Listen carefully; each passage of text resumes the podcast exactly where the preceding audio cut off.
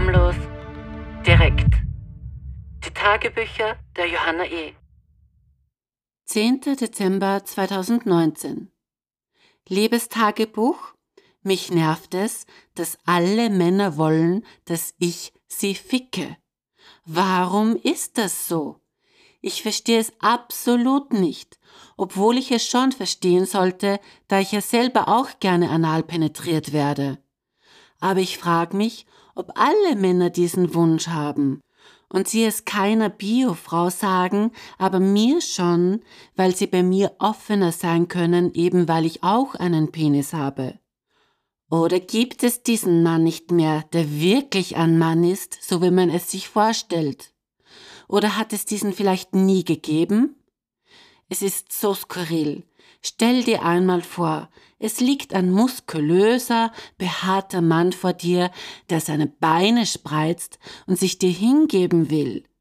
Es ist eigentlich total schwul, obwohl dieser Mann es wohl bei einem anderen Mann nicht tun würde und sich dieser Hingabe nur deswegen erlaubt, weil er mich als Frau sieht. Oder er es sich zumindest vortäuschen kann, mit mir nicht schwul zu sein. Da gibt es auch einen Mann von Instagram, der mir immer schreibt. Einer aus Japan, der mir immer wieder viel Geld anbietet, damit er mein Sperma trinken darf.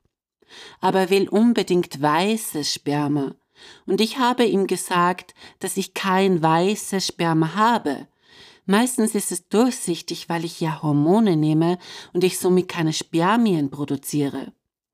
Er fragte mich sogar, ob ich mit den Hormonen aufhören könne.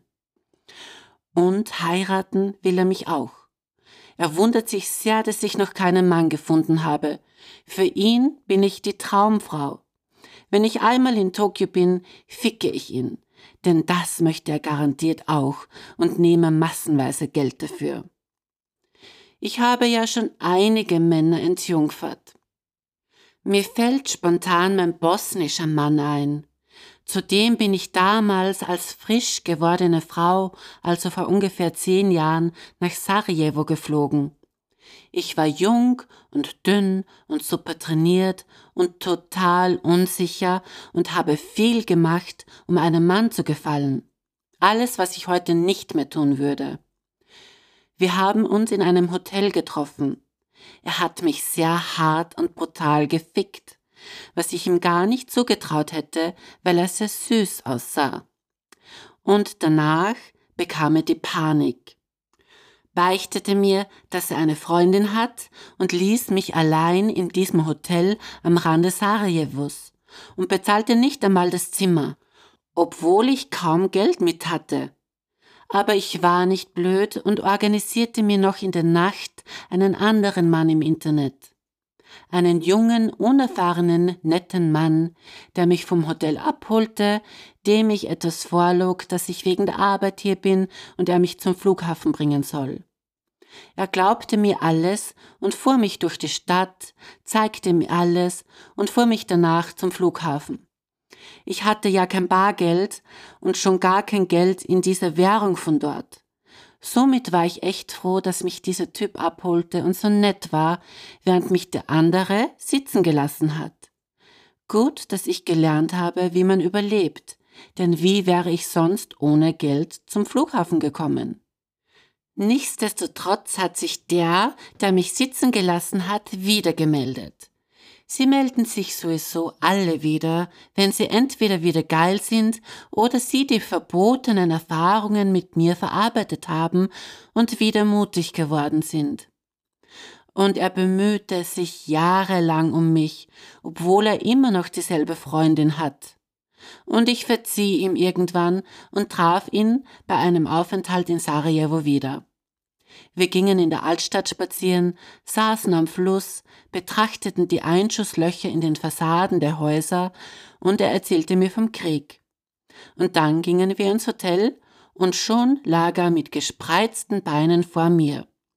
Ein gut trainierter, behaarter, blonder Mann, vom Gesicht her hätte er ein Model sein können, schöne blaue Augen. Da lag er vor mir und konnte seine Entjungferung kaum erwarten. Und wie ungeschickt er sich anstellte.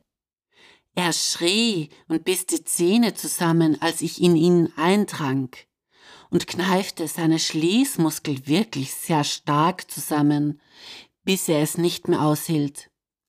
In Wien in meinem Bett lag auch mal so einer vor mir. Sehr jung, vielleicht zwanzig, aber groß, dunkle Haut, extrem behaart und stark, iranischer Herkunft, und wollte auch von mir entjungfert werden. Und während ich halb in ihm war, hat er schon gespritzt. Ein anderes Mal setzte sich ein türkischstämmiger Wiener auf meinen Schwanz. Sehr ungeschickt auch, mit seinem vollen Gewicht. Er war auch groß und mit Muskeln und behaart, so ein richtiger Mann, aber noch jung er schaffte es, meinen ganzen Penis in sich reinzugeben. Und ich fixte seinen Schwanz, während er sich kaum auf mir bewegte, und dann kam er schon, ohne einen Laut zu machen. Also diesen Männern gefällt es sogar. Sie sind alle schwul, wirklich. Mich hat es immer wieder schockiert. Nur bei meinem allerersten Freund hat es mir gefallen, als wir mal unsere Rollen getauscht haben. Damals bin ich sogar in ihm gekommen, was damals aber sicher noch viel einfacher für mich war, da ich noch meine männlichen Hormone hatte. Und da kommt man einfach viel einfacher. Und einmal hatte ich fast ein Jahr lang eine heimliche Beziehung mit einem sehr attraktiven Weinbauern. Da verschmolzen diese Grenzen auch und es war sogar egal, wer in wem war, weil wir uns beim Sex immer sehr nahe waren. Jedenfalls habe ich wieder den Zugang zu meiner Sexualität gefunden. Gestern bin ich sogar zu Amir gefahren. Eigentlich wollte ich, dass er zu mir kommt, weil Lema, meine Katze, die immer so auf meine Freunde fixiert ist, seit dem Drama mit Sadi Probleme macht. Sie isst kaum, verliert die Haare und sieht mitgenommen aus, und ich bin schon verzweifelt, habe ihr allergenes Futter gekauft und Katzengras, welches sie auch gerne aß. Das Futter nicht so, aber dafür das Gras. Und deswegen denke ich mir, dass es ihr gut tun würde, wenn Amir mit ihr Zeit verbringen würde. Aber er hatte keine Zeit, und so bin ich zu ihm gefahren. Hab mich nach Wochen endlich wieder rasiert, die Beine und Schamhaare und auch beim Arschloch und fühlte mich endlich wieder sauber und begehrenswert. Er hat mich von der S-Bahn abgeholt und meine Haare waren so schön, weil meine Friseurin in der Früh bei mir war. Und dann hat er gekocht und ich wollte aber schon, dass er mich ausgreift. Das macht er nämlich so gut. Er greift mir immer direkt auf mein Loch und denkt sich nichts dabei. Er denkt nicht einmal, dass ich schmutzig sein könnte oder so. Und das törnt mich an. Er hat so geschwitzt, weil er vom Training gekommen ist. Und als er endlich mit dem Kochen fertig war, gingen wir endlich ins Wohnzimmer und endlich vernaschte er mich. Es hat mir so gut getan. Und als ich mein Sperma in meiner Hand ansah, musste ich an diesen Japaner denken. Ich habe innerlich gelacht. Er hätte seine Freude gehabt. Es war nämlich sogar ein bisschen weiß, sogar relativ viel. Dieses Sperma hätte ich für teures Geld verkaufen können.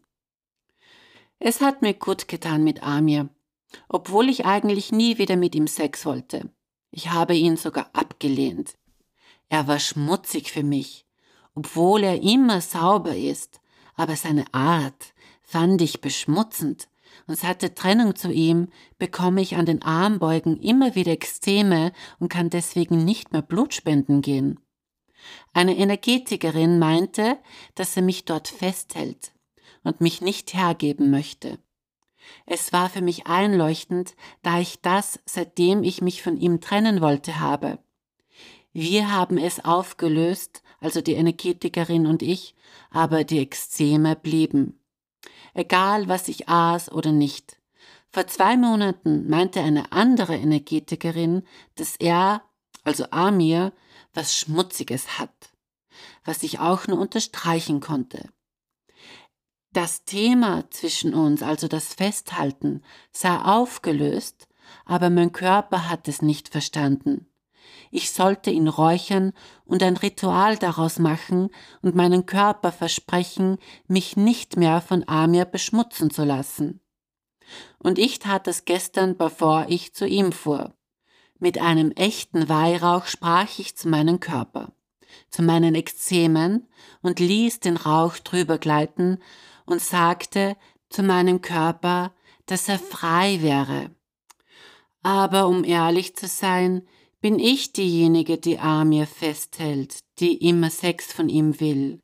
Denn ich habe festgestellt, dass es an mir liegt. Denn ich habe zum Beispiel, während ich mit Sadi zusammen war, ganze zwei Jahre lang Amir nicht getroffen, weil ich ihm nicht widerstehen hätte können. Und so ehrlich bin ich zu mir und habe auch die Verantwortung zu mir zurückgenommen. Amir hat mich nie beschmutzt. Ich kann ihm nicht widerstehen, egal was Energetikerinnen dazu meinen. Ich habe den Macht wieder bei mir, über mich und mache das, was mir gefällt und was ich will, ohne mir zu viel dazu zu denken, denn das Leben ist wirklich zu kurz, um mir zu viele Gedanken über was zu machen, ob Amir schmutzig ist oder nicht, ob er mich beschmutzt oder nicht.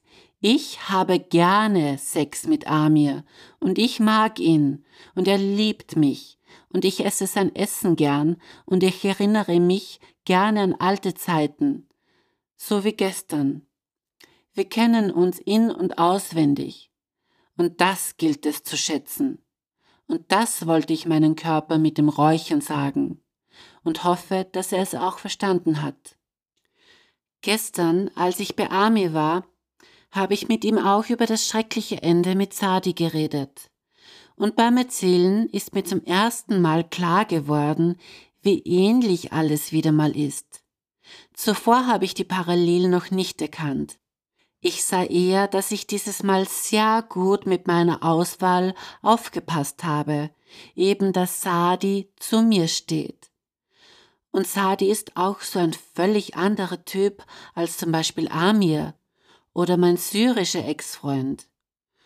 Und trotzdem fiel mir gestern auf, dass so wie Amir damals nach Dänemark geflogen ist, um sich mit einer Afghanin aus seiner Heimat zu verloben und mich und seine Liebe zu mir damit verraten hat, sich auch Sadi diese junge naive Frau nahm, um nicht zu sich selbst und zu dem, was und wen er liebt, stehen zu müssen. Es ist genau dasselbe Prinzip, nur andere Menschen.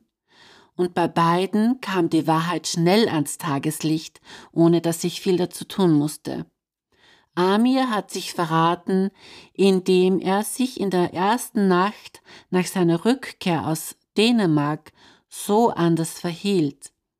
Er küsste mich mitten in der Nacht ganz innig und kuschelte sich so nahe zu mir. Ich dachte mir, er hätte mich so vermisst.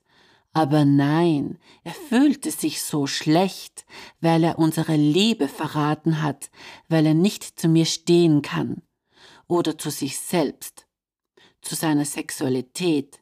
Und das gleiche ist bei Sadi, er kann nicht zu seiner sexuellen Orientierung stehen, glaubt, er könne nach wie vor ein normales Leben führen. Aber ich bete oft für ihn, ich schicke ihm meine Liebe und wünsche ihm, dass er sich gut aufgehoben fühlt und nicht so gegen sich kämpft. Aber dennoch ist Sadi schon so weit weg von mir. Seit dem Drama vor beinahe drei Wochen fühlt es sich so anders an. Seit ich die Wahrheit weiß, kann ich mir gar nicht mehr vorstellen, dass er einmal in dieser Wohnung gewohnt hat ich mit ihm alles geteilt habe. Es ist so weit weg von mir. Und dennoch liegt sein Schlaf-T-Shirt noch immer ungewaschen in meinem Bett, so als ob es noch immer auf ihn wartet, so als ob ich noch immer auf ihn warte. Vorhin klingelte es an der Tür, und obwohl ich wusste, dass es nur die Post ist, hoffte ich, dass es Sadi wäre der zu mir kommt, um mich in den Arm zu nehmen.